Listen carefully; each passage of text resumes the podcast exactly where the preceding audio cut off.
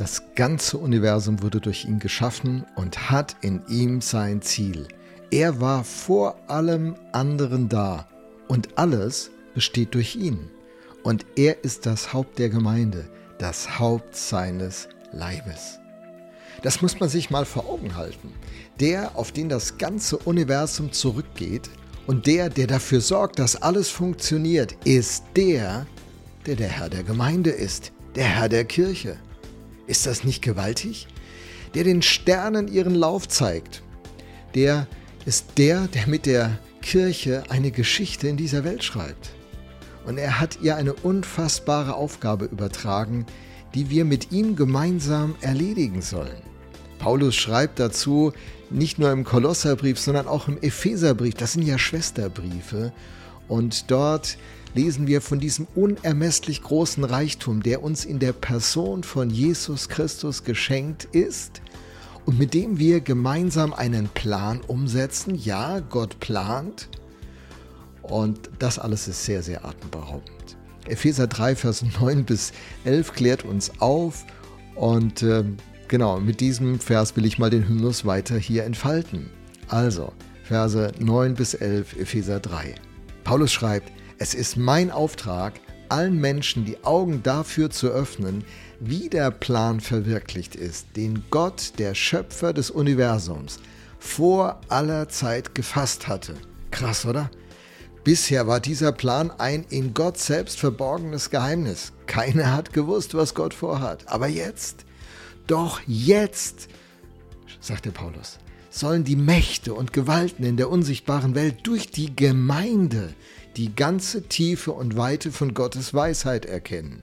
Genau so hatte Gott es sich vor aller Zeit vorgenommen, und dieses Vorhaben hat er nun durch Jesus Christus, unseren Herrn, in die Tat umgesetzt. Leute, wie krass ist das? Wie krass ist das? Also, man kann ja über Kirche denken, was man will, über Gemeinde hat man seine Erfahrungen vielleicht im Pedo und denkt so, wow, was ist das für ein, ein Haufen? Hey, das ist der Plan.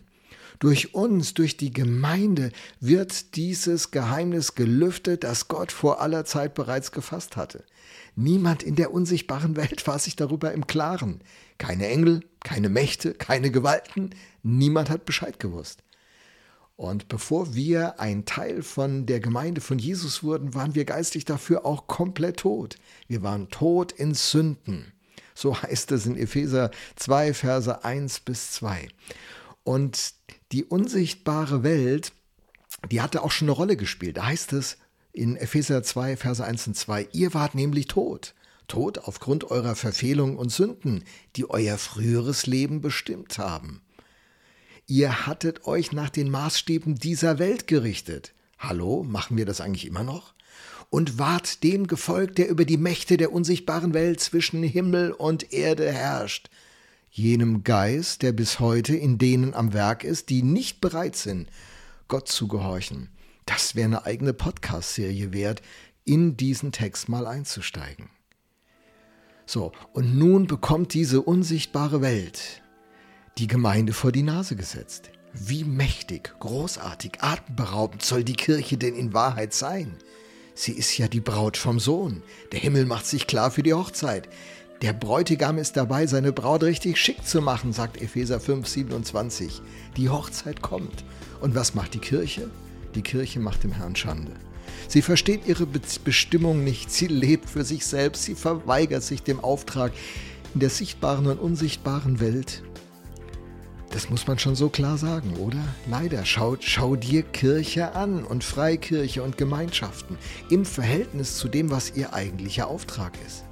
Soll das so bleiben? Definitiv nicht.